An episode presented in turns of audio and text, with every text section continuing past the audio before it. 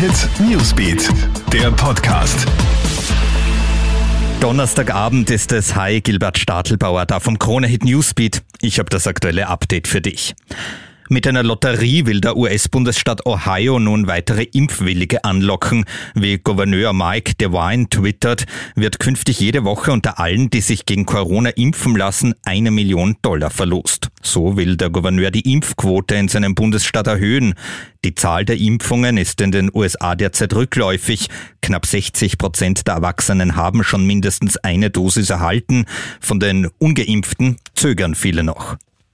Möglicherweise eine Wende gibt's im Fall der toten Frau im Wiener Bezirk Simmering. Gestern ist die 36-Jährige mit Halsverletzungen aufgefunden worden. Ihr 44-jähriger Ehemann ist verhaftet worden. Jetzt liegt das Obduktionsergebnis vor. Fremdverschulden kann weder eindeutig bestätigt noch definitiv ausgeschlossen werden, heißt es.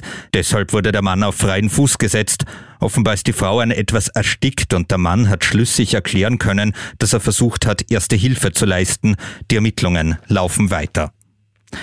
Ist ein Krieg noch abzuwenden? Alle Friedensappelle haben bislang nichts gebracht. Die Gewalt in Israel und dem Gazastreifen eskaliert weiter. Allein letzte Nacht sind 1600 Raketen aus dem Gazastreifen abgefeuert worden. Im Süden Israels ist dadurch ein fünfjähriger Bub ums Leben gekommen. Israels Armee reagiert mit Bombardements. In mehreren israelischen Städten kommt es zu Auseinandersetzungen zwischen jüdischen und arabischen Bewohnern. Und Fußball, das Champions League-Finale in gut zwei Wochen, wird doch nicht in Istanbul, sondern in Porto in Portugal stattfinden. Grund ist die schwierige Corona-Situation in der Türkei. In Portugal ist die Lage hingegen sehr entspannt.